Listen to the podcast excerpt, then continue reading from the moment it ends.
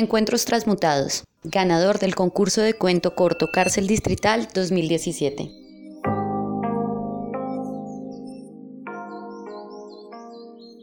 El último reducto de la cordillera se divisa a través de las ventanas de forma imponente. Se aprecian dos montañas casi del mismo tamaño, pero de diferente disposición. Están separadas por un gran cañón, los colores y textura de cada montaña cambian según las condiciones del clima y a medida que transcurre el día. Al amanecer, con los primeros destellos de luz del astro rey, gradualmente empiezan a aparecer las siluetas de las montañas. Lo primero que se avisora son sus cimas enredadas en las nubes y todo el paisaje se observa en colores blanco y tonalidades grises. Al poco tiempo aparecen sus faldas detrás de un velo de neblina. Al mediodía, si el clima lo permite, sobresalen a lo lejos los colores verdes en todas las tonalidades en las que se pueda distinguir pinos y eucaliptos y cipreses perfectamente alineados, marrón y terracota, de roca descubierta que permiten ver en ciertas partes las entrañas de las montañas. Por su parte, las nubes del cielo dibujan todo tipo de figuras blancas sobre un cielo color azul perfecto. Al terminar el día, y con la entrada de la noche se oscurecen esos dos grandes montículos y la sensación visual de movimiento que se erige en el cielo anaranjado asusta, cual dos fantasmas en el cielo. Cuando llueve, con las últimas gotas, si se cuenta con suerte, aparece de repente un gran arco iris que, como un puente mágico de colores, une las elevaciones de la tierra. Todo este paisaje cambiante es observado a través de las diminutas ventanas enrejadas que conectan a los que están detrás de ellas con los del mundo exterior. El exterior natural está en constante movimiento, es silencioso, pero su metamorfosis habla por sí sola al transcurrir el tiempo. Adentro y afuera, todo es silencioso. Todas las mañanas el sol emerge por el cañón que separa las montañas y los destellos de luz calientan las gélidas mañanas de la comarca. Los primeros rayos de luz no llegan solos, vienen acompañados de un nuevo día, de optimismo, de energía de la caterva de palomas que todos los tamaños y colores que llegan provenientes de las montañas a hacerlas compañía a todos los que habitan esta extraña edificación. A los recién llegados, la presencia de las asiduas visitantes les puede incomodar, pero con el tiempo termina acostumbrándose a ellas y hasta cogerles cariño, porque son las únicas visitantes que nunca faltan a diario, sobre todo porque no requieren ningún permiso, ni para entrar ni para salir. Cada mañana llegan las torcasas de todas las edades, de todas las personalidades.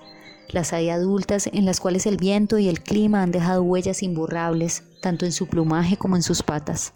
Hay también machos relucientes cuyo tamaño sobresale por encima de los demás y las persiguen constantemente como en una extraña danza. Las más jóvenes se caracterizan por ser más ariscas, escurridizas y vivaces. Todas son de colores blanco, gris y negro.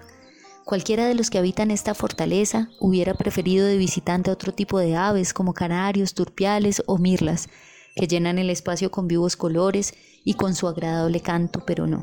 Solo llegan palomas de blanco y negro, palomas silenciosas. Cada mañana se paran en fila sobre el altar del techo a la espera del más leve sonido o movimiento de los habitantes de la extraña edificación. Hay entre la parvada dos jóvenes que llaman poderosamente la atención por su vigor y por ser idénticas entre sí, porque son inseparables y sobre todo porque se acercan sin temor a uno de los silenciosos habitantes. Su cuerpo está cubierto por un plumaje gris claro, su cabeza y su cola son negras, sus delicadas patas son de rosado claro. Se ven muy saludables. Se diferencian de las otras aves porque las plumas de su cuello son de una tonalidad de colores que van desde el gris hasta el verde metálico que reflejan la luz como un caleidoscopio que cambia dependiendo del ángulo con el que se mire. Siempre están juntas, acarician permanentemente sus plumas con sus pequeños y bien delineados picos.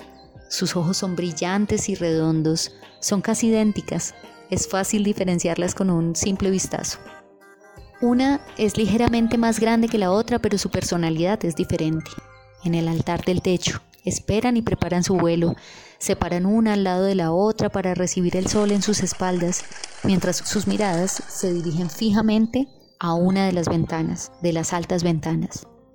La más pequeña de las palomas es la más intrépida. Abre sus cortas alas y vuela rápidamente hacia una de las ventanas como para avisar al morador que habita en su interior de su llegada. Agita rápidamente sus alas moviendo el aire que está a su alrededor y se suspende en el aire como un colibrí para luego regresar velozmente a donde está su compañera. La otra paloma intenta hacer lo mismo, pero solo logra pasar veloz por la ventana enrejada y esta vez lograr llamar la atención del morador, el cual se asoma por la ventana para observarla. Le encanta la vista, le encanta la visita. A la misma hora de las aves, su presencia les permite escapar del encierro. Lentamente, el sentimiento de aislamiento y abandono desaparecen y dan paso a sentimientos renovados de libertad, compañía y fraternidad. A partir del contacto visual de la cercanía de los tres, todo cambia.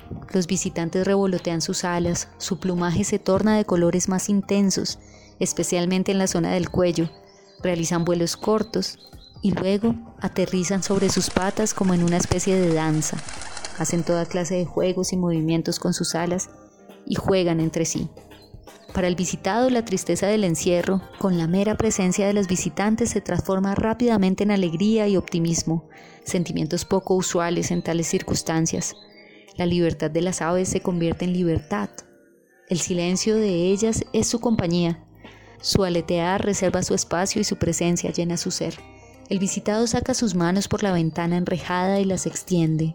Al instante, cada paloma se posa sobre ellas, el primero cierra los ojos y se transporta mágicamente al otro lado del mundo y llega a una pequeña alcoba en la que duermen plácidamente dos niñas idénticas en posición prenatal, la una al lado de la otra. El antes visitado, que ahora se convierte en visitante, le acaricia el rostro a las niñas, les da un beso paternal en la frente y vigila su sueño por unos minutos.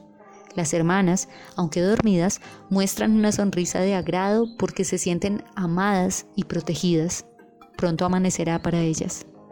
Por su parte, las niñas sueñan que son palomas, que vuelan desde su nido, ubicado en una montaña, hacia una extraña construcción en busca de un ser amado que se encuentra en su interior, a quien no ven hace mucho tiempo.